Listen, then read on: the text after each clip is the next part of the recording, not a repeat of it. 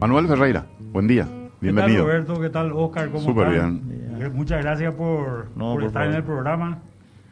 ¿Qué tal, Manuel? Te veo medio jadeando, parece que viniste corriendo. Dejaste la bicicleta, pero viniste corriendo. No puedo más venir en bici. Ese es un problema serio por ¿Vos culpa de la que- tele. este, él venía en bicicleta, ande, por culpa de la televisión. Venía con su shortcito, todo sudado, entraba acá, se secaba un poquitito. Pero como era radio no había problema. No había pues. problema, no se debía. Bueno, se instaló la televisión y ahora tiene que venir más chusquito. Dictadora. Manuel, eh, hoy vamos a hablar con el viceministro. Hay muchas cosas por hablar. ¿eh? Muchas cosas por hablar, sí. Antes que nada, un tema, un tema muy importante. Creo que tuviste, Oscar, en una, en una conferencia representando a Paraguay eh, de la OSD Sí. eh, en estos días nomás. A ver si nos eh, podés comentar un sí, poco sobre el, eso. el 9 se, in- se inauguró la, la plenaria del Foro Global de la OCDE para eh, transparencia fiscal y, compa- eh, y, eh, compartir información para fines fiscales a nivel internacional.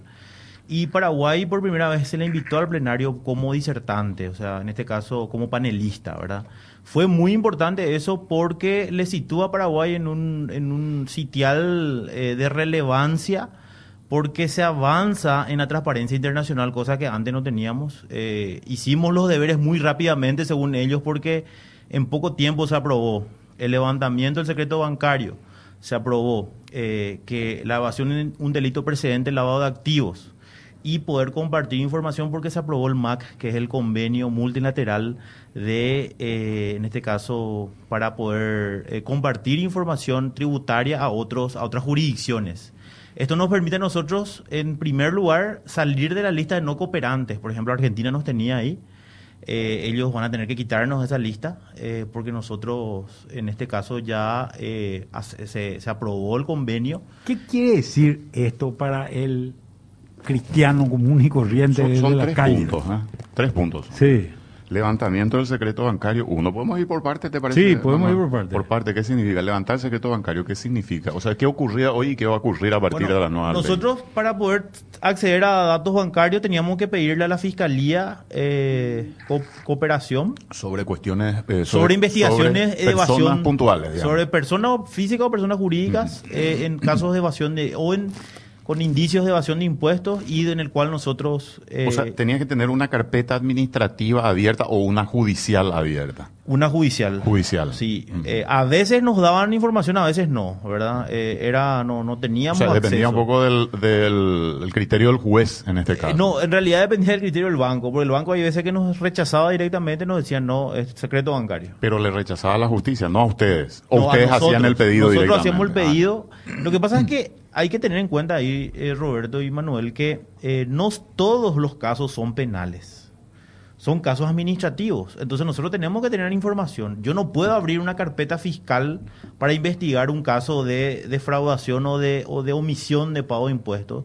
Pues yo tengo que verificar, porque es un- una trazabilidad, ¿verdad? ¿Qué quiere decir eso? A ver, para, para, para que quede nomás claro, una persona percibió ciertos ingresos y no los declaró, Claro. por ejemplo. o pagó algo, ¿verdad? Eh, y en realidad, por ejemplo, eh, algo que tuvimos, algo muy particular que tuvimos es eh, casos en los cuales había erogaciones, o sea, eh, ventas, cuando en realidad no lo habían, ¿verdad? Entonces facturaban como si fuera que vendió, pero nosotros le pedíamos el cheque o la forma del pago, ¿verdad? Y ellos decían por cuenta bancaria. Y queríamos trazar con la- las cuentas bancarias y no teníamos acceso a la información. Entonces, con esto se levanta y podemos acceder sin necesidad de ir a la fiscalía o al, al juzgado eh, civil y comercial, eh, podemos acceder a O sea, información. hoy, eh, a partir de esta ley, el fisco le va a decir al banco, necesito la información de Roberto Sosa, y el banco no se va a poder negar a darte la Correcto. información. La ley ya está implementada, ya Sí, está en ya funcionamiento. ya ¿Desde está qué fecha? Sí,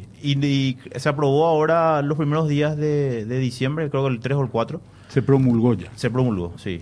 Eh, sancionado y promulgado. Eh, nosotros, el MAC, vamos a entrar en vigencia en cuatro meses porque tenemos que llevar la carpeta y depositar en, depositar en el OCDE eh, y ahí eh, poner la lista de los países que nosotros vamos a poder compartir información y eso va a ser gradual. Por ejemplo, este primer año va a ser con toda Latinoamérica y, y así, y años, vamos a ir gradual, porque de una vez nosotros no tenemos la capacidad hoy para, para la aplicación de entrada, ¿verdad? Por ejemplo, con todo, por ejemplo, con todos los países del Mercosur, en principio vamos a poder compartir. Después ya, año por año vamos a ir ampliando la base como para poder eh, pasar información. Por ejemplo, Estados Unidos, ¿verdad? Eh, nosotros ahora estamos trabajando con la Cancillería en el sentido de saber, eh, Paraguay tiene tanto importación como exportación y una calificación por países, ¿verdad? A ver cuáles son las mayores cantidades de importación y exportaciones que hace Paraguay a diferentes países. Y con ellos primero vamos a establecer eh, justamente esto de, eh, de poder compartir información. Tanto Ese- acceder a datos como nosotros otorgar datos a... Ese es otro punto, dentro de los tres que estábamos citando. Uno, entonces, es levantar el secreto bancario. Dos, compartir informaciones. Sí. ¿Cómo se hace eso, Oscar? O sea, Voy a poner un ejemplo Sí. nuevamente, un ejemplo que me parece que está muy vigente hoy. Hay muchos argentinos corriendo de la Argentina. Corriendo de la Argentina porque corriendo de, digamos, de la presión fiscal que le está ejerciendo su gobierno, de los problemas que tiene la Argentina en general. Mucha de esa gente está mirando a Paraguay como un espacio atractivo. ¿Qué, qué pasa en ese caso? Viene un argentino que trae eh, 100 mil dólares para comprarse, no sé, un departamento, ¿verdad? Que, que- que es una, una inversión muy común. ¿Qué pasaría en ese caso? Bueno, vamos a suponer que el- el- la persona, el extranjero, venga, compra el departamento y alquile. Y va a tener ingresos, o va a tener en este, en este caso renta eh, de fuente Paraguaya. paraguaya, ¿verdad? Y esa, ese dinero lleva a la Argentina, supongamos, ¿verdad?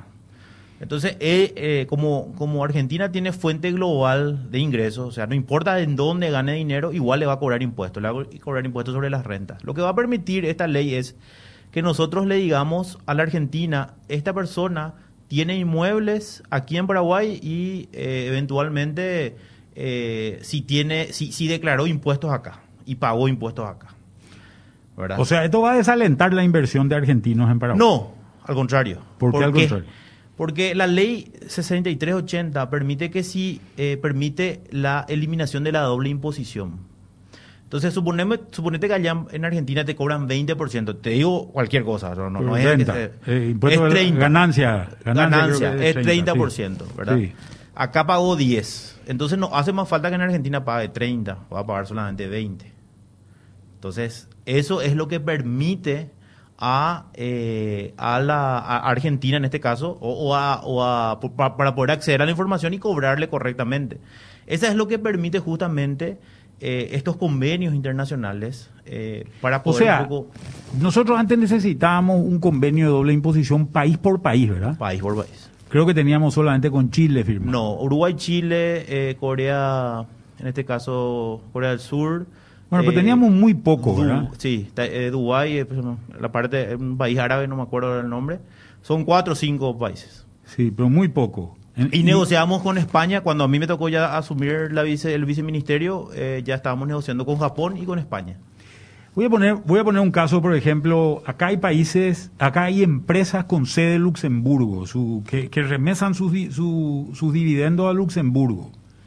Eh, Luxemburgo es un paraíso fiscal teóricamente, ¿verdad? Bueno, sea lo que fuera que es un paraíso fiscal, ¿verdad? ¿Esto queda automáticamente eh, de- definido un convenio de doble imposición o vamos a tener que firmar un convenio de doble imposición con Luxemburgo, por ejemplo? No, a ver, para empezar tenemos que ver si Luxemburgo aprobó el MAC.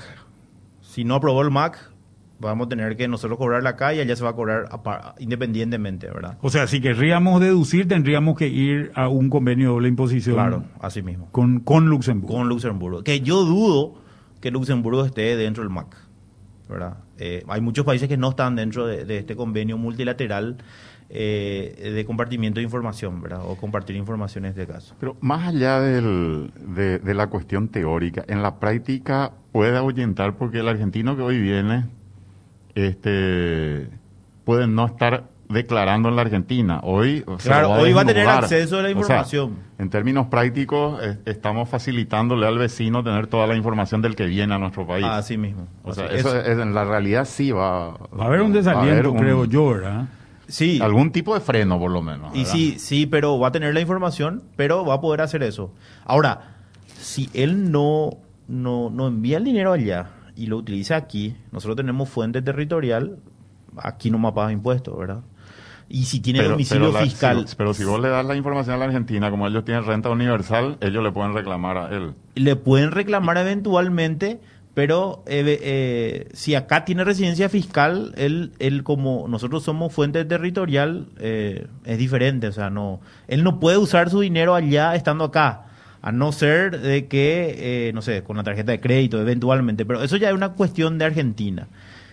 Argentina va a poder tener acceso a la información, pero lo correcto es que tenga residencia fiscal acá en Paraguay. Y si tiene residencia fiscal, no va a tener inconvenientes, creo yo, a no ser de que Argentina establezca...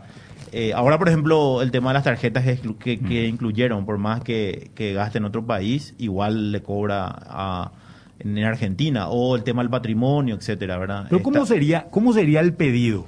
El pedido es, AFIP le, le, le manda una nota a la SED y le dice, dame el nombre de todos los argentinos que tenga. No, O tiene que decir Juan Pérez con número de Sí, documento no, tanto. Ahí, ahí tiene que haber, se tiene que informar que hay una, eh, una pesquisa fiscal sobre eh, Manuel Ferreira. Y por favor, remita eh, cuánto impuesto pagó Manuel Ferreira en, en Paraguay. Pedido puntual. Pedido, tiene que ser puntual. puntual. caso tiene que ser caso. ciudadano argentino. Tiene que ser ciudadano argentino, ¿verdad? Claro. Y ahí nosotros le remitimos la información en caso de que exista. En caso de que no exista, lógicamente no. Por ejemplo, el caso que tuvimos, el caso Vicentim, de, Claro. de la FIT. Nosotros no le remitimos información porque cuando nosotros habíamos pedido información, ellos no nos remitieron. Entonces, un poco de reciprocidad. Pero no había un convenio aprobado, ¿verdad? Ahora vos tenés la obligación de remitirle la... Ahora yo tengo la obligación porque yo firmé un convenio. ¿Y, qué y, y ellos también. ellos, ellos ya firmaron antes. ¿Y, y qué pasa si es que vos le volvés a pedir información ahora sobre Vicentín? Eh, tal vez no, no, no sea retroactivo, me imagino, ¿verdad? No, no, no. eh, nosotros hoy, eh, ellos pueden, a partir de ahora, pueden solicitar y nosotros les vamos a remitir, como también ellos nos tienen que remitir Pero in- información. incluso información vieja. Nosotros podemos eh, solicitar información cinco años para atrás, Ah. ¿verdad? O sea- porque hoy iniciamos la pesquisa, la investigación, la fiscalización, el control. Hoy iniciamos, entonces sobre lo que hoy tenemos vigente podemos pedir cinco años para atrás. Y sí, que es algo muy común también. Argentina hizo un blanqueo grande. Me, me concentro mucho en el tema este de Argentina porque Argentina creo que es un tema eh, importante últimamente, ¿verdad? Eh, creo que, que Argentina hizo un blanqueo grande. Yo soy un argentino que tengo mi dinero en Nueva York, ¿verdad? En realidad compré ese, depart- ese mismo departamento, pero compré con la plata que tengo en Nueva York, no compré con la plata que tengo en Argentina. Plata que ya está blanqueada, que ya está dentro del, dentro El del- sistema financiero de Estados Unidos. eh, del sistema financiero americano, pero ya está registrada dentro del sistema tributario argentino también. ¿verdad? Compro con ese dinero el departamento, alquilo el departamento y remito de vuelta el, el- el valor de los alquileres a, a Nueva York. ¿Qué pasa en ese sentido? También eso tendría que informar, ¿verdad? Sí, o sea, si le pide datos sobre eso, sí. Sí, no, no es que nosotros vamos a estar remitiendo eh, mensualmente una información. Es sobre una investigación abierta en sede administrativa de las oficinas tributarias a nivel de 134 países. O sea, eso es muy importante tener en cuenta. No es que ellos van a estar remitiendo, eh, pedime, dame todo lo... No es un cruce de base de datos así no es un cruce de base de datos. ¿verdad? Yo hago cambio la, la visión un poco del tema. Eh, ¿En qué a nosotros nos va a beneficiar con respecto a paraguayos que puedan estar en el extranjero? Eh, O sea, ¿qué, qué, qué tantos casos hay o tantas investigaciones Bueno, hay? nosotros tenemos ahora lo que es los el, el impuesto a la renta a los no residentes, ¿verdad? Eso nos va a permitir a nosotros un poco tener una percepción más efectiva, ¿verdad? E- en ese caso. Y también lo que sí nos va a servir mucho, principalmente, no digo a paraguayos, sino que lo que nos va a servir mucho son las multinacionales que exportan eh, commodities, ¿verdad? Y más porque a partir del 1 de enero entran en vigencia los precios de transferencia. Precio de transferencia. ¿verdad? Entonces, ¿qué es lo- y, y para que, yo que sé que a Manuel le gusta ser más práctico, ¿verdad? Y, y hablar en términos muy sencillos. No es lo mismo que eh, mi- yo le venda a mi hermano mi vehículo que le venda a un, a un, a un particular que A no un le extraño. conozco, a un extraño. ¿Por qué? Pues yo a mi hermano le iba a vender más barato. Eso es lo que pasa normalmente en las multinacionales. Las multinacionales, por Este no es tu hermano, es a vos mismo otra vez, ¿verdad? Exactamente. Tu otro Ni tu yo. hermano no es, ¿verdad? Tu Eh, otro yo. eh. Es más que tu mellizo. Este, Eh, entonces, sí. vos, vos ha- ellos lo que hacen es, no todos, ¿verdad? Pero algunos hacen una especie de triangulación, porque le venden a un país, Luxemburgo, país de nula o baja tributación, para no decir paraíso fiscal, y de ahí se remesa o se envía la exportación al destino final.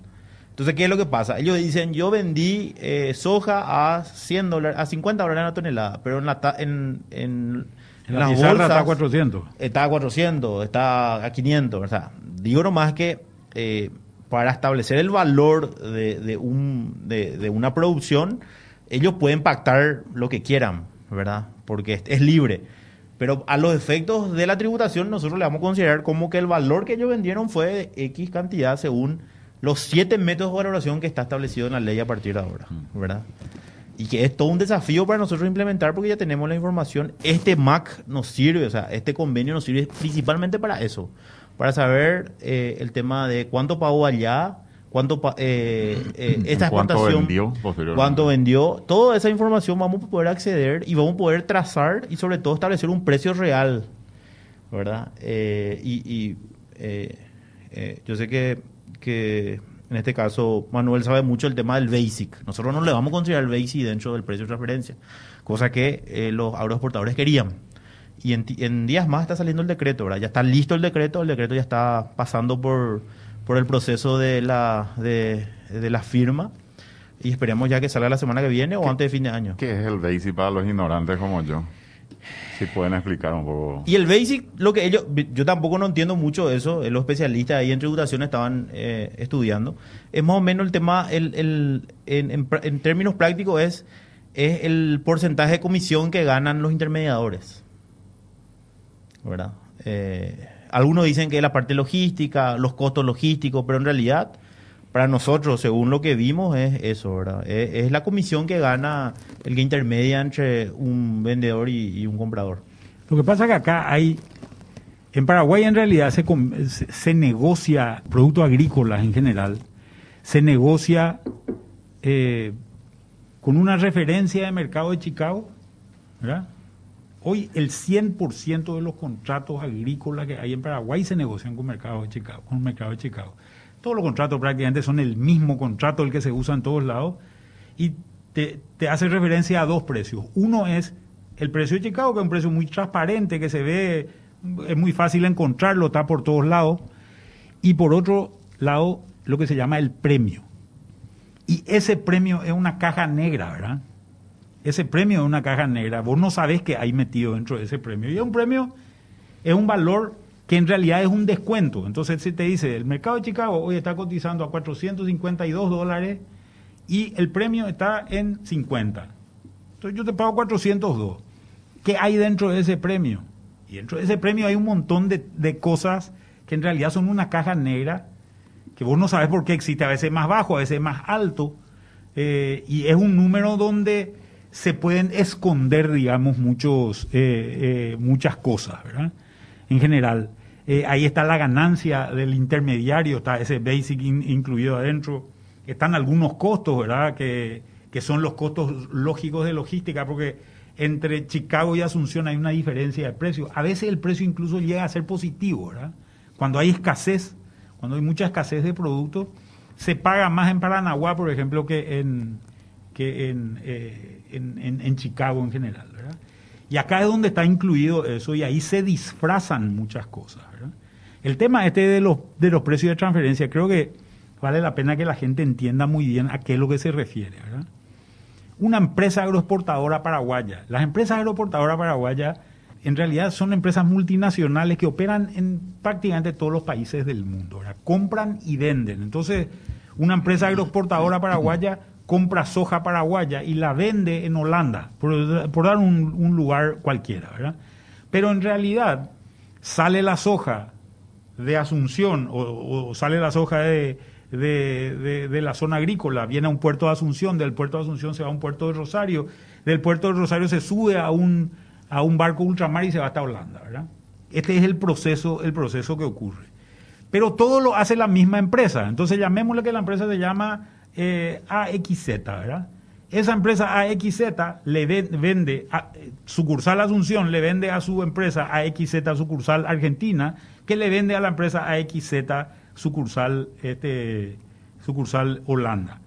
Pero puede ser también que AXZ Paraguay le venda a AXZ Caimán que le mande y le subarriende nomás a, a XZ eh, Argentina para que le convierta en aceite, por ejemplo, eh, le haga el crashing, le pague un, un valor por eso y ese aceite se vaya, se vaya a Holanda, a, Holanda, a XZ, que ahí le vende a un, a un consumidor eh, Europeo. digamos, final europeo ese, e- ese valor. Pero todo ese comercio se hizo dentro de una sola empresa.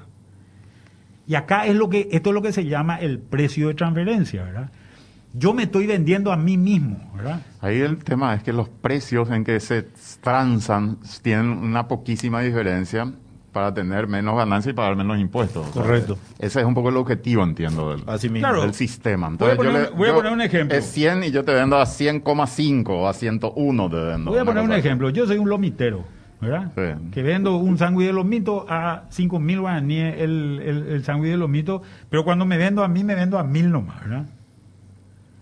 ¿Verdad? Porque, ¿Por qué? Porque pago menos IVA al, al, al hacer, a- al hacer eso, ¿verdad? Entonces, en vez de pagar 500 de IVA, voy a pagar 100 nomás de IVA, ¿verdad? Es exactamente ese tipo de cosas. Y como todos los lomitos me los vendo a mí mismo, ¿verdad? Porque yo soy un gordo que como todo ¿verdad? al final del día. Este es el problema con el que te encontrás. Y acá es el problema donde se escapan muchos tributos, ¿verdad? No, y acá lo que se establece, la ley establece es que eh, los precios se establezcan como si fuera que no hay vinculación entre eh, las empresas. Inclusive el caso que dice eh, el caso que dice Manuel es, es cierto, puede ser una misma empresa con la sucursal nomás la diferencia, pero hay también casos en los cuales una empresa paraguaya que tiene socios accionistas también con son los mismos con otras empresas, otras personas jurídicas en el extranjero, la ley dice que la vinculación tiene que ser o con eh, los mismos socios o las decisiones que toman ambas empresas eh, eh, hay una sola cabeza, etcétera. O sea, la ley establece la, eh, la particularidad de que eh, tienen que estar vinculadas y la forma de que están vinculadas. Entonces es muy, muy importante esto y como decía Paraguay, el último país en América Latina que está implementando estas normas. Nosotros le llamamos acá en Paraguay normas de valoración de operaciones. ¿Verdad? El capítulo tercero eh, del libro del impuesto a la renta empresarial. Eh, y bueno, es muy, muy importante también, como dije, eso. Y, y bueno, es, eh, son cuestiones que, que, que- que entran en vigencia a partir de, de 2021. Y eh, también otro tema que la evasión es delito precedente, como tercer punto Ese que estaba tercer punto mencionando. que nos quedaba pendiente. Evasión como precedente de lavado de dinero. Sí, sí, yo creo que eso también ayuda muchísimo y le da mucho más fuerza a la administración tributaria para hacer la- los procesos de investigación y control eh, y de fiscalización a empresas, a personas. eh, y sobre todo que un caso de, de- de defraudación puede derivar a un proceso penal más O sea, gravoso. no necesariamente tiene que ser calificado de evasión impositiva. Puede ser la defraudación directamente. Bueno, eh, es muy importante hacer esa Porque ahí aclaración. que hay conceptos que son diferentes, por- administrativamente. Por, digamos. por eso es muy importante hacer la aclaración, eh, Roberto. En, en el ámbito de la ley 125, en el libro quinto, hay dos, eh, en este caso, sanciones, o sea, dos infracciones. Está la omisión y está la defraudación. La omisión es yo me olvidé o pagué una cosa y me olvidé pagar el otro. Eh, iba a pagar, pero la renta no pagué o viceversa. O no pagué Eh, todo mi IVA. O no pagué todo, ¿verdad? Había sido que se equivocaron y no se declaró todo. Yo, y bueno, omisión, 50% de multa es. Pero en la defraudación, yo tengo que evaluar el nivel de defraudación para poder determinar que sea entre 100 a 300%. En la ley 125 no está el término evasión. ¿Dónde está la- el, el término evasión? En el Está Penal, eh. en el Código Penal, exactamente. E iguala, anal- análogamente es el término, la definición que dice de defraudación. O sea, si podemos hacer una conjunción, la defraudación en términos penales es evasión de impuestos. ¿verdad? Esa es la, la- la particularidad, ¿verdad? No, por eso pregunto. Lo que establece la ley es que una vez comprobada la defraudación, ya pueden abrirte un proceso por eh, lavado de dinero en el Sí, Poder Judicial. sí, te y pueden. también, por supuesto, por evasión impositiva. digamos. Así mismo. así una vez mismo. finalizado el proceso administrativo. Una vez finalizado y determinado, porque ahí nosotros vamos a ver. Aunque pague tu multa.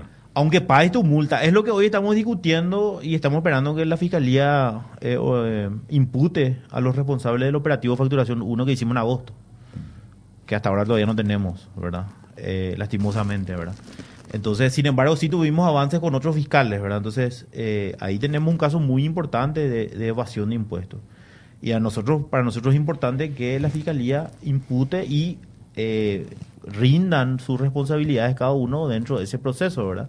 Porque en el ámbito administrativo nosotros vamos a, ya estamos, ya abrimos eh, la fiscalización y vamos eventualmente a hacer los sumarios y eh, bueno, tienen que pagar, ¿verdad? Y tienen que pagar el impuesto, la multa, la mora, los intereses.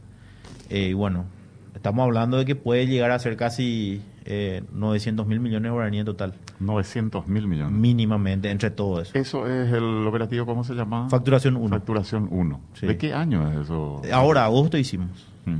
A- agosto eh, hicimos eh, encontramos 50 empresas ficticias que, que emitían factura lógicamente no sabía no había ninguna prestación de bienes o servicios solamente emitía factura a los efectos de que los que compraban la fa- las facturas podían cargar en sus costos y gastos a los efectos de pagar menos impuestos ¿verdad?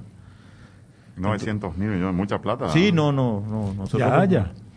Ahora, eh, discúlpame, eh, una vez eh, firme la sanción de defraudación, entonces abre la posibilidad de una nosotros solemos penal. remitir Ah, remiten directamente. Remitimos a la fiscalía eh, todo el proceso ya finalizado y eh, para que se... Porque es muy muy sencillo. eh.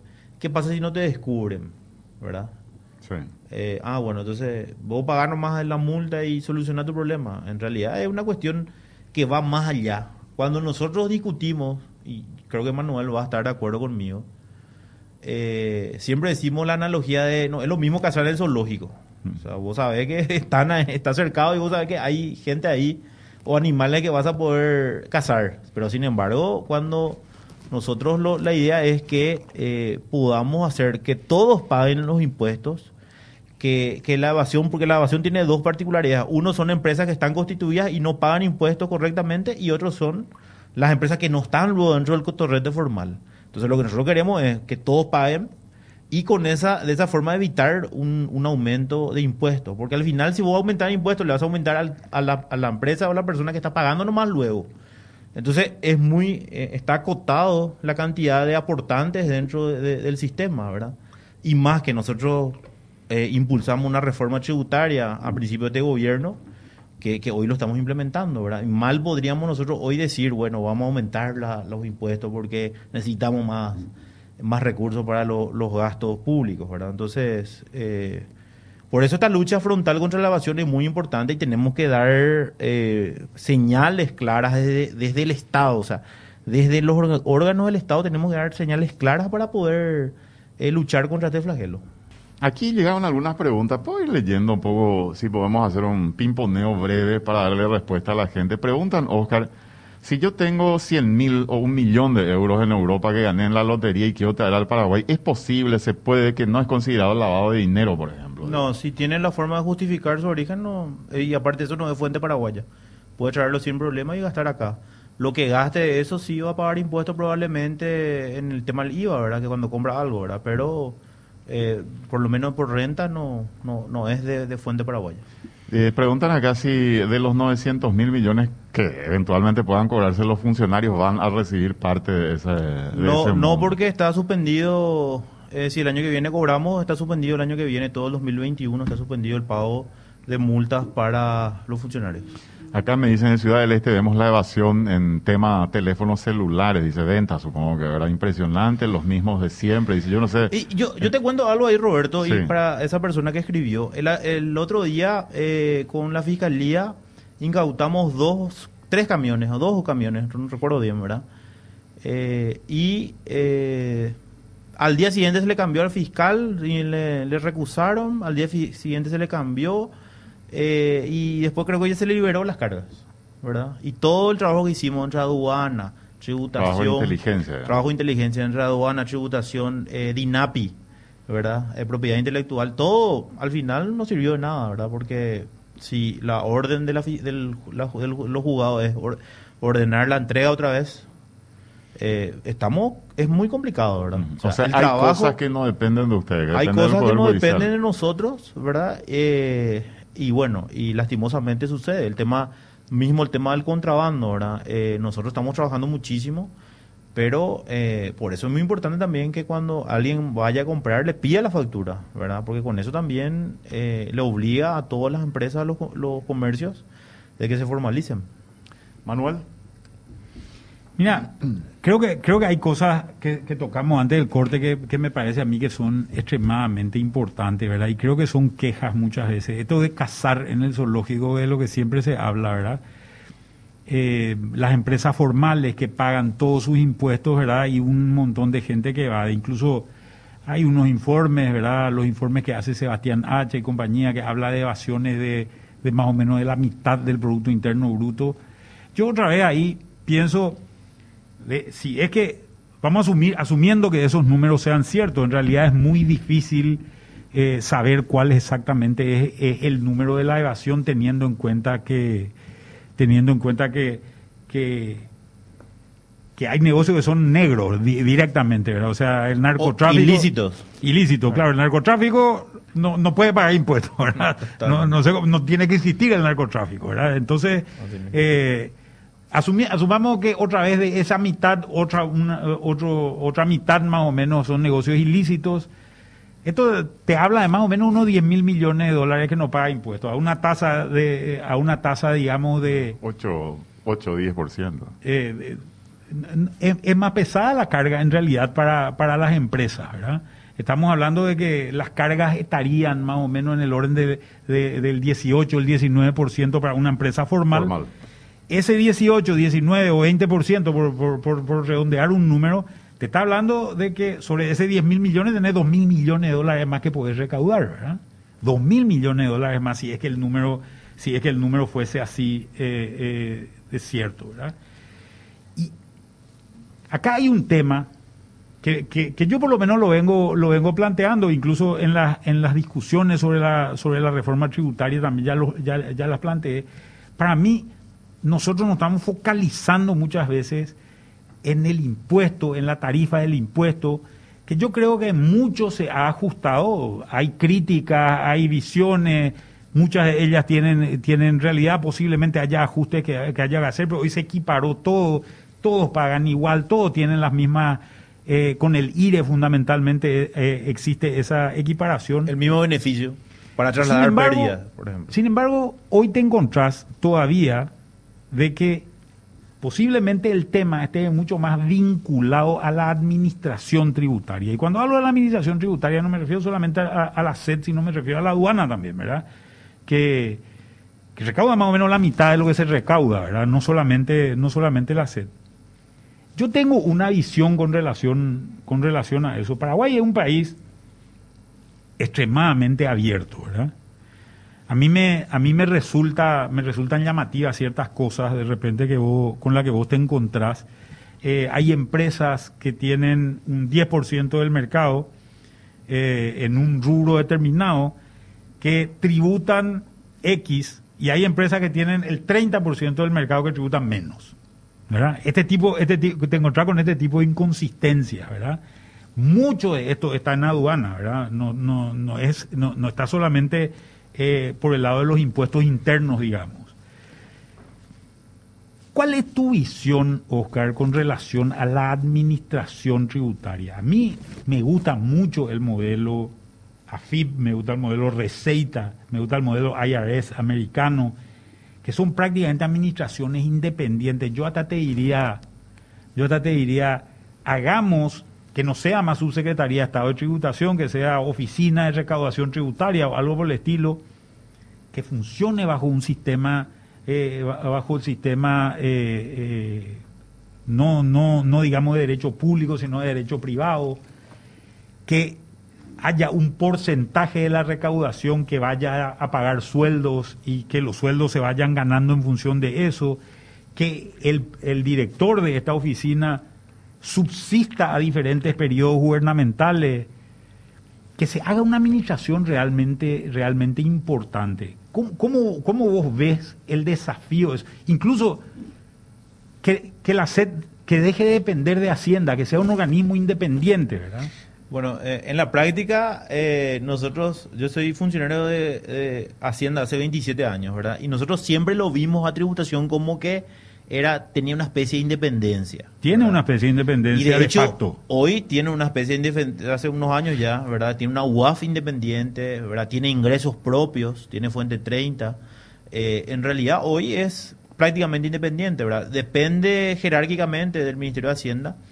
Eh, yo sí creo, eh, estoy convencido de que se tiene que unificar con la aduana, ¿verdad? La administración tributaria. No sé si lo vamos a hacer en este periodo. Eh, está dentro del proceso de reforma del Estado, eh, de- dentro de lo que sería el Ministerio de Economía, ¿verdad? Pero yo estoy más pensando en una figura que vos estás manifestando, Manuel, que es eh, que tiene que tener independencia. O sea, esa es mi opinión personal, ¿verdad? Eh, probablemente institucionalmente tengamos que se- seguir una línea del gobierno Sí, como la ANDE, la ANDE se relaciona con el Poder Ejecutivo a través del Ministerio de la Pública, pero de hecho no, Así mismo. no pasa nada, ¿verdad? Ah, así mismo, así mismo. Yo creo que tendría que ser así. Y, y sí, yo creo que debería ser, debería dar, debería eh, subir un escalón más en el sentido de, eh, de que la elección de las autoridades tributarias deben hacerlo por un proceso que supere los ejercicios eh, fiscales en el sentido de los periodos de gobierno, mejor dicho, y que eh, eventualmente sea por elección, ¿verdad? Porque hoy eh, es el presidente de la República elige y el ministro de Hacienda, ¿verdad? O decir que Eh, se vote ese No sé ese si se vote, pero que se haya No, eso un sería proceso. un peligro. Eh, No, no. no, vote yo no sé, pero sí un proceso. Portillo, por ejemplo, puede ser. Claro, un proceso, un proceso transparente de elección y que eh, se tenga. eh, no sé si, si la, la, la, la definición o un proceso de selección importante, ¿verdad? Porque realmente cada vez más va a tener trascendencia la administración tributaria eh, y más con las reformas que se están haciendo, ¿verdad? Entonces, sí, yo creo que, que, es importante la centralización de lo que es aduana con, con tributación, que está dentro, eso, eso está previsto, ¿verdad? Dentro del Ministerio de Economía, una, un viceministerio de ingresos, que dentro de ese viceministerio de ingresos va a estar eh, la Subsecretaría de Tributación, Tributo Interno y, eh, en este caso, aduana, ¿verdad? Entonces va a estar eso, eso está en el proyecto. Pero va a seguir dependiendo del Ministerio de Economía, ¿verdad? En el, en el, en el, en el proyecto que se está eh, realizando, ¿verdad? Entonces, eh, Pero sí. dentro del derecho público, siempre no dentro del derecho privado. Así ¿verdad? mismo, así que mismo. eh, yo hasta diría, porque hay un problema serio. ¿Cuánto es tu sueldo hoy? Y yo cobro 23 millones de guaraníes. 23 millones de guaraníes. Tenés que administrar un presupuesto de cuánto? Y nosotros tenemos por lo menos 90, eh, no a poco 200, casi 300 mil millones de guaraníes por, por año. Tenés 300 mil millones de guaraníes de presupuesto, sin embargo, recaudás valores de 4 mil millones de dólares. Sí. O sea, ese no es un sueldo de una persona. Y, y, eh, esto, eh, esto yo muchas veces, eh, muchas veces digo, el, el ministro de Hacienda administra un presupuesto centralizado de 6 mil millones de dólares más o menos, un presupuesto total de alrededor de 13 mil millones de guaraníes, con un sueldo de 23 millones de guaraníes, ¿verdad? 13 mil millones de dólares. De, de dólares, pero con un sueldo de 23 millones de guaraníes, ¿verdad? Eh, si es que esto fuese una empresa privada, otro sería el sueldo del, del ministro de Hacienda, otro sería el sueldo del, del subsecretario de Estado de Tributación, ¿verdad? Entonces, a mí, a mí lo que me parece que de repente, dentro del esquema público, se, se, se diseñan incentivos que son perversos, que no ayudan a la mejora y no ayudan a conseguir a la mejor persona muchas veces. Yo estoy seguro y sé que hay muchos funcionarios públicos que son héroes civiles, digamos, porque por las cosas que hacen de repente a pesar del salario que tienen. Pero a mí me parece que es muy importante poder captar la mejor gente también, ¿verdad? Poder captar la mejor gente y que esa gente se quiera quedar y quiera hacer el trabajo, porque los trabajos de recaudación tributaria no son de corto plazo. No, voy, a, contar una anécdota, ¿verdad? Eh, a lo mejor voy a ser un poco infidente, pero eh, la persona experta en tributación que maneja el tema de lo que era ajuste de precios en tema de los commodities ahora con precio de transferencia, cuando estaba haciendo la normativa y les preguntaba y le preguntaba, entonces lo que hace es las, las empresas que, que estaban discutiendo con nosotros le dice, vení a trabajar con nosotros, te vamos a pagar el triple lo que vos ganáis, Claro. ¿verdad? De hecho, puede ganar mucho más dinero en, en el ¿verdad? sector privado. Claro, pero, tenía una doble particularidad, Roberto. Sí. O sea, demasiado entendía la persona que estaba en tributación que le estaba complicando el negocio. A, entonces le decía, vení de este lado, trabajar con nosotros. ¿Verdad? Dejate de joder la bola, venía acá. Eso es como hacía ODD. ODD le hizo salir campeón de Olimpia muchos años porque le compraba a todos los jugadores a los otros equipos, ¿verdad? Y mandaba al presidente Aye, ¿verdad? O algunos le, le sentaban en el banco. Entonces, tenés un doble efecto. Por un lado tenés un buen jugador y por otro lado eliminaste la competencia, ¿verdad? Sí, hoy, es lo que hoy- se busca hoy con esto, nosotros, nuestros principales eh, litigantes, eh, abogados, son exfuncionarios de tributación, ¿verdad? O sea, Lógico, porque son los que más conocen. Son los que más conocen, ¿verdad? Entonces, evidentemente, yo creo que tiene que haber un proceso eh, de, de mejora salarial, eliminar la participación de multas, ¿verdad? Y establecer un, un, un sueldo fijo, pero con unos incentivos sobre recaudación, no sobre multa, ¿verdad? Porque, como vos decís, la multa podría, Claro. ser, podría ser perversa muchas veces porque va, va a buscar nomás que aplicar multas, como pasaba anteriormente en otras administraciones, ¿verdad? Gran Quiero- parte de la denuncia de multa, por ejemplo, Sí. eran de mujeres celosas. ¿En serio te digo? ¿En serio, Manuel? Sí, o de pareja, no mujeres No, necesariamente. claro, de alguien que se enojó. Una persona que está en España nos pregunta si eh, tiene una cuenta en un banco en Paraguay. ¿Qué pasa? Dice, si puede transferir dinero, no hay problema, tiene que pagar algo. Es un poco lo que pregunta. No, no va a tener problema. eh, si puede remitir, eh, lo que le va a pedir es, en este caso, solamente el tema de lavado de dinero, eh, que va a tener que llenar algunos formularios, pero o el banco le va a solicitar información sobre lo que realiza, pero nada más. no. G- Gano 100 millones de guaraníes en ahorro a plazo fijo anualmente. Dice, ¿tengo que pagar impuestos? Sí, categóricamente. Un- una, ¿verdad? una cosita nomás que me parece importante, ¿verdad? Yo creo que hay que distinguir lo que es lavado de dinero de lo que es tributación, ¿verdad? Sí. Eh, que son dos cosas, do- dos cosas distintas, ¿verdad? Lavado de dinero quiere decir que uno, hoy estamos metidos dentro de un esquema normativo, digamos, que es internacional, donde la gente quiere saber de dónde sacaste tu plata, ¿verdad? ¿De dónde sacaste tu plata?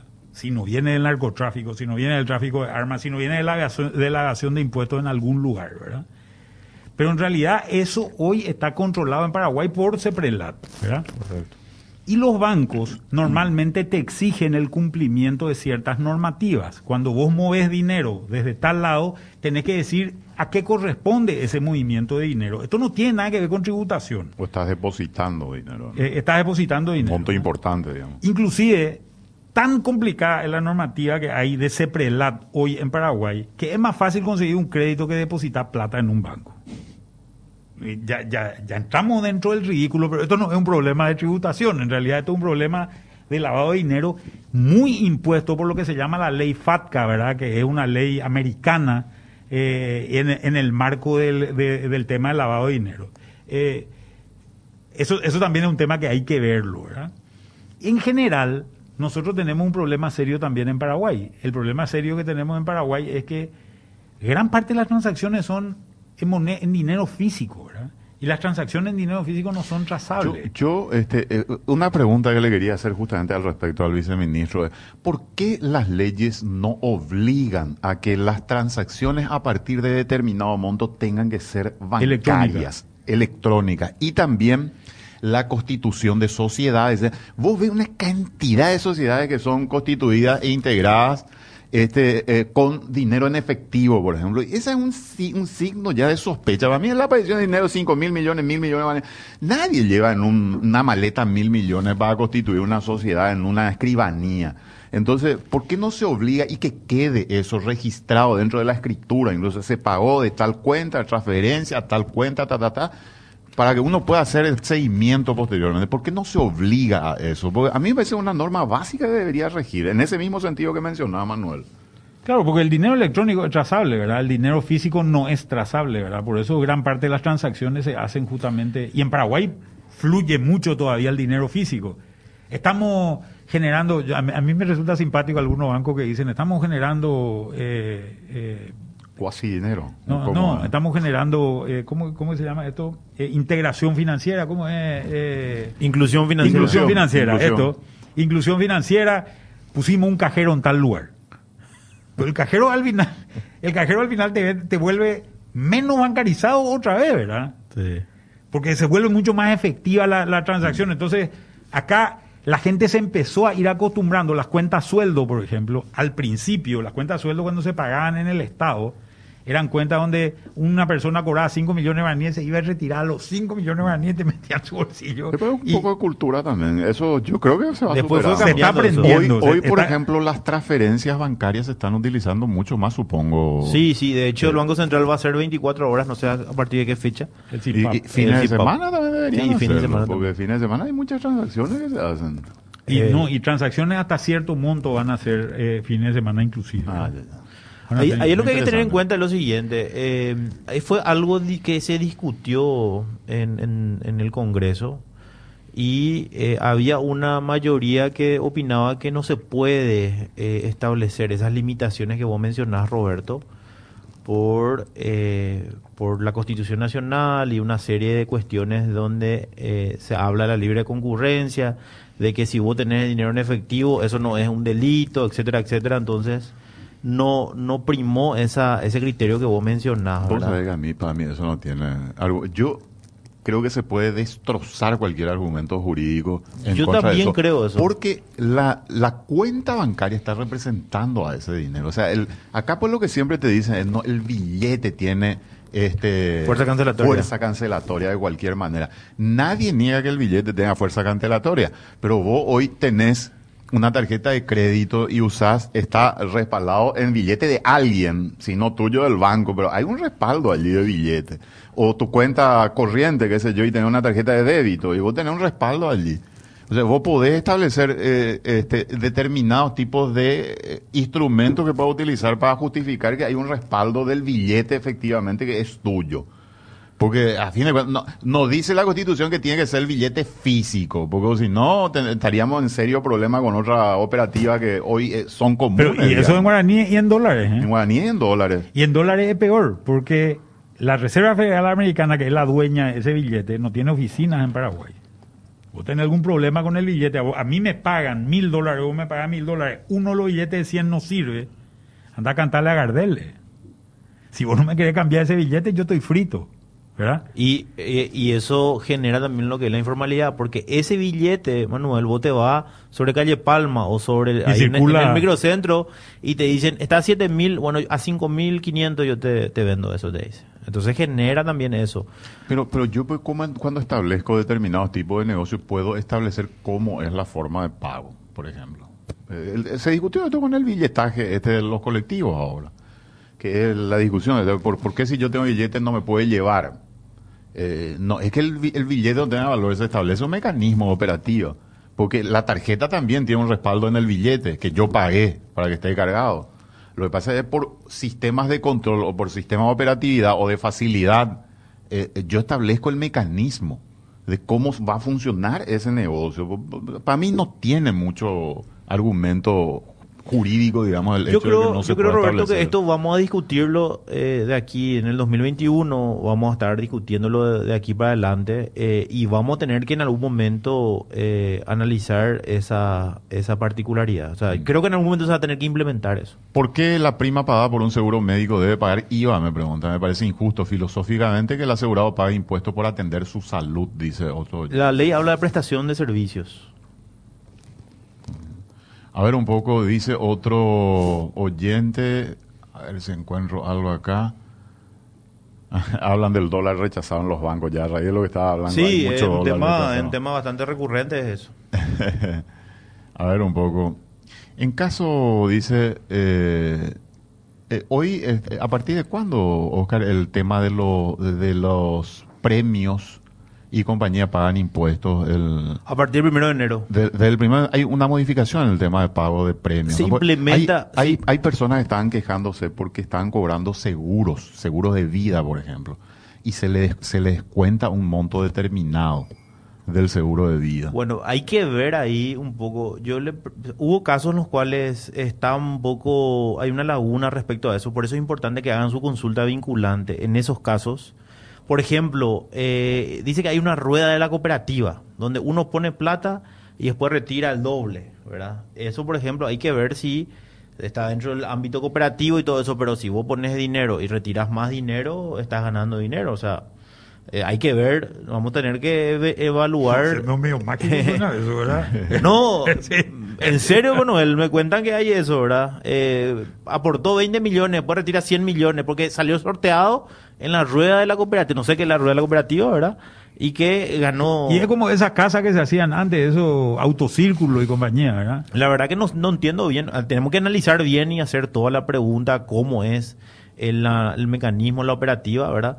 Eh, con relación a lo que mencionabas, Roberto, a partir del primero de enero va a entrar en vigencia eh, parte de la ley 6.380, o sea, tres, tres, eh, tres impuestos eh, muy específicos. Eh, lo que es el INR, el impuesto a la renta a los no residentes, para servicios digitales.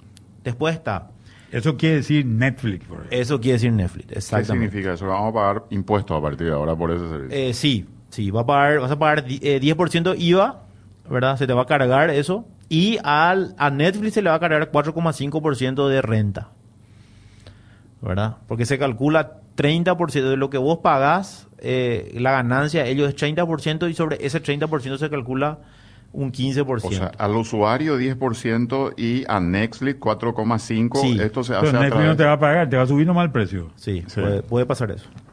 Va a pasar nomás lo eso. ¿Cómo se, ¿Cómo va a Porque, pagar con- otra vez? porque se contrato de adhesión, ¿Cómo se cobra eso? se retiene. ¿Cómo?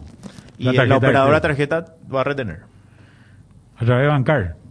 a través de bancario. Eh, este tema lo- internet también afecta. No, internet no. Internet No. porque vos pagas un servicio de internet eh, Paraguayo. tenés- paraguayo. ahí no hay problema. ¿verdad? Ahora, lo que vos tenés un coste adicional y pagas por la tarjeta de crédito, eso se te va a retener.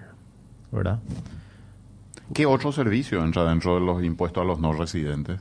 Eh, Que, que le afecte directamente a la gente. O sea, quiero, quiero este, medir un poco el impacto. O Bueno, sea, pero eso- Acá lo- los servicios son Netflix, tiene varios otros servicios. todo lo que vos pagues por tarjeta de H- crédito sobre, sobre, sobre internet, sobre internet, que vos pagues un coste adicional por un servicio en internet, va a eh, corresponde Netflix, Spotify. Sí, eh, Spot- eh, pero Spotify creo que una parte es gratis, ¿verdad? Sí, pero Sí, vos- hay- hay no, no, pero Spotify hay si vos tenés un premium, pagada, sí. ahí vos sí pagas, ¿verdad? Eh, después, bueno, Ese es uno. ese es uno. El dos, Después tenemos eh, INR, mm, eh, por ejemplo, compras por, por cualquier, no sé, estos eBay y todo eso. Que vos, Amazon. Amazon, ahí va, te va a E-commerce. De todo eso. Todo eso te va a retener. Ah, o sea, compras en el extranjero entonces. Compras, sí, compras que vos hagas a través de una plataforma. Eh, pero estamos hablando todavía de impuesto a los no residentes. Impuesto a la renta de los Y residentes. aparte vas a tener el impuesto aduanero correspondiente. Sí, sí. Hay que ver un poco ahí. Por ejemplo, si compras un libro eh, por internet no te va a cobrar, ¿verdad? Porque está No, exonerado. pero de- comprar una remera. por decir. Exactamente. Comprar una remera sí. Así es. Correcto. El, el dos, el segundo, porque dijiste tres. Bueno, el segundo es premios de juegos de azar que superen los 500 mil guaraníes. Va a haber una retención del 8% directamente. 8% sobre, Sí. sobre el monto percibido. Sobre el monto percibido. Siempre tiene que ser superior a 500 mil guaraníes. ¿Cómo pagan los juegos de azar hoy? La quiniela, por decir. Y no pagan luego. Pero la quiniela pagan con Axar algo. Tendría que pagar en Conaxa. Esa fue la discusión que ahora tuvimos con el caso de la... ¿Verdad? ¿A qué conclusión se llegó en el caso de la quiniela, Oscar? Porque entiendo que la subsecretaría intervino en el caso. Nosotros estamos fiscalizando ahora a, la- a las empresas. Están fiscalizando. Pues no hay Sí. conclusión todavía. Todavía, eh, nosotros no determinamos ahora todavía impuestos, pero vamos a determinar. Pero ellos deberían pagar IVA, deberían pagar renta sí. y deberían pagar un impuesto extraordinario. El impuesto, no, a ver, está lo que es el canon, que no tiene relación con ninguna licuota o ningún porcentaje.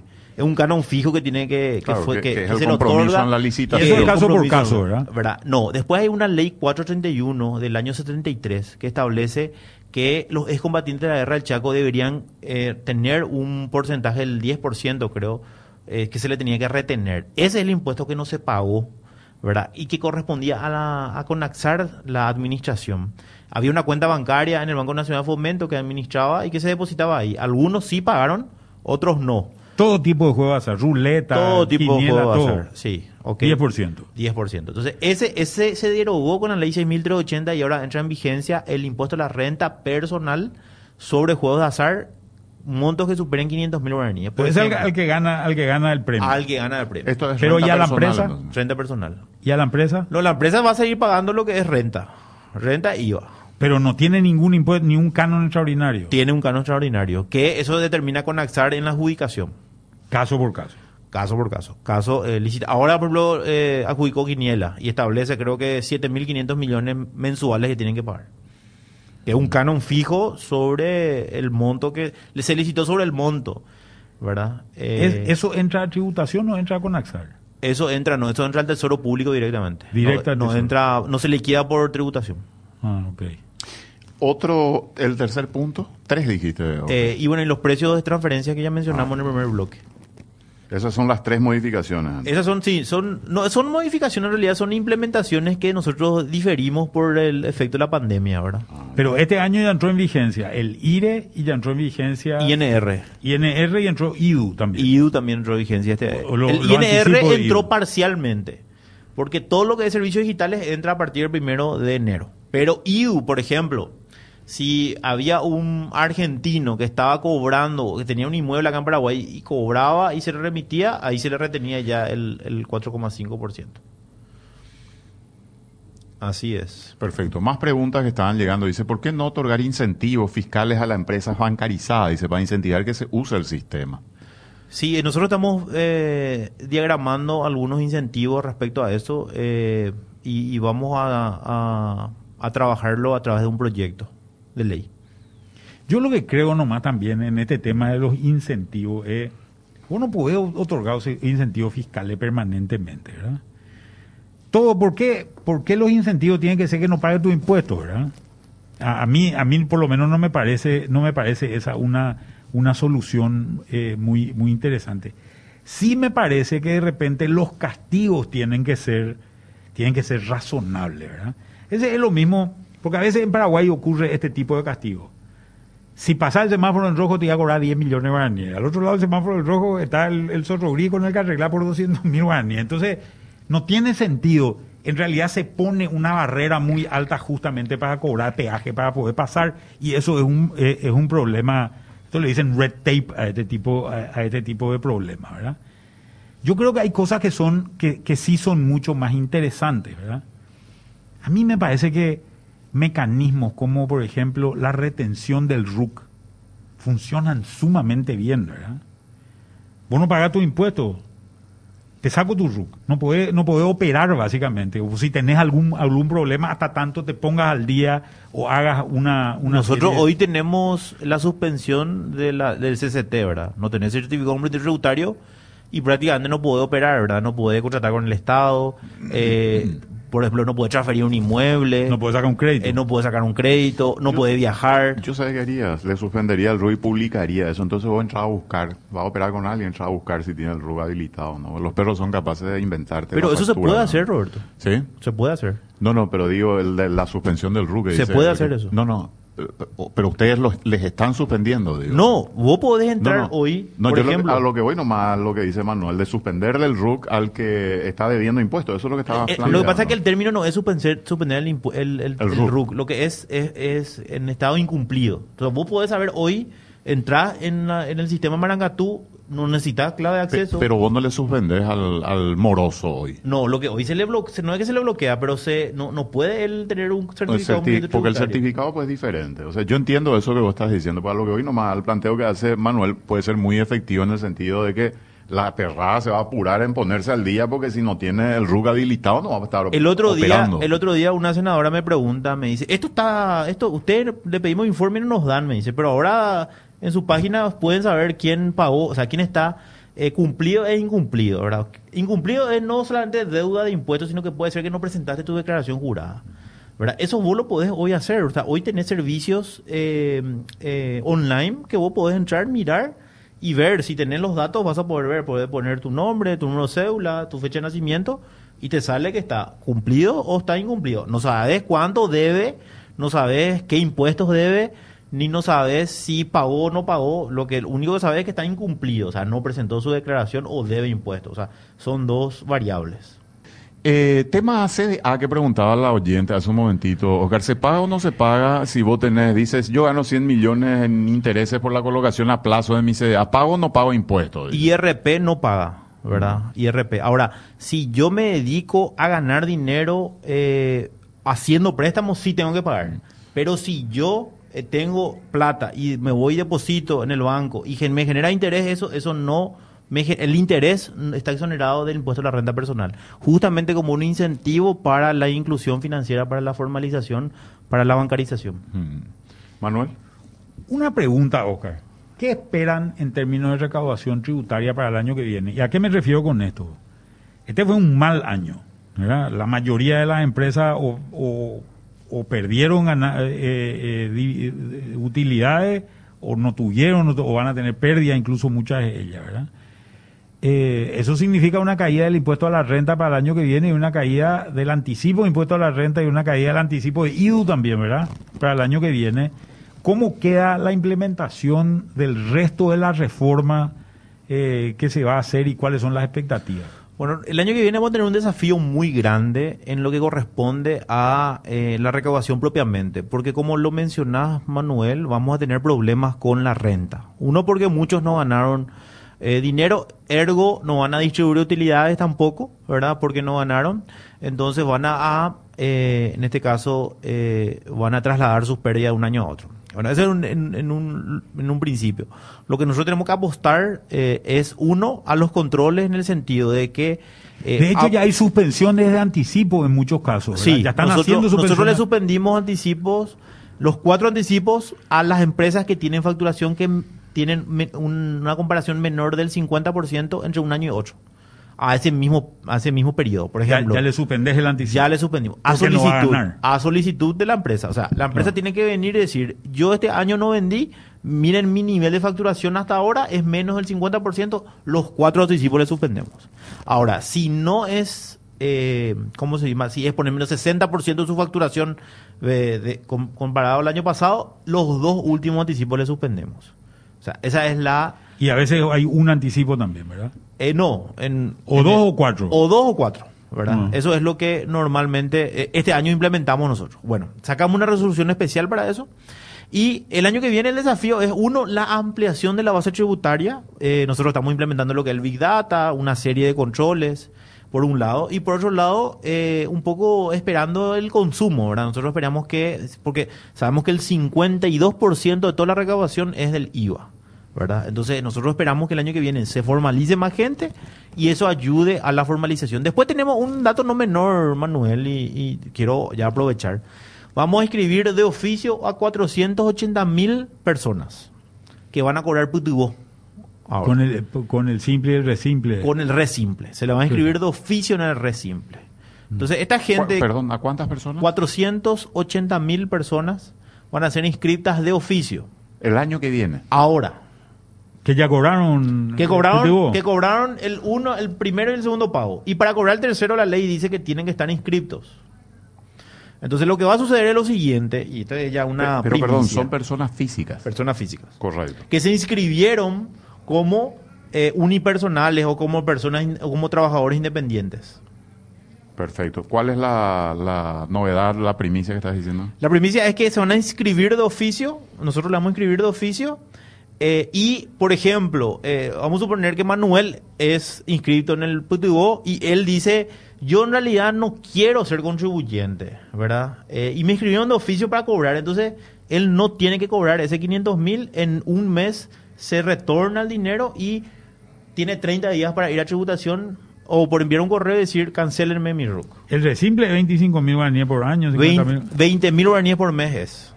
Por mes. por mes. Es 240 mil guaraníes en el año. Perdón, eh, 20 mil por mes, 240 por año. Sí. Re simple. sí. Re simple.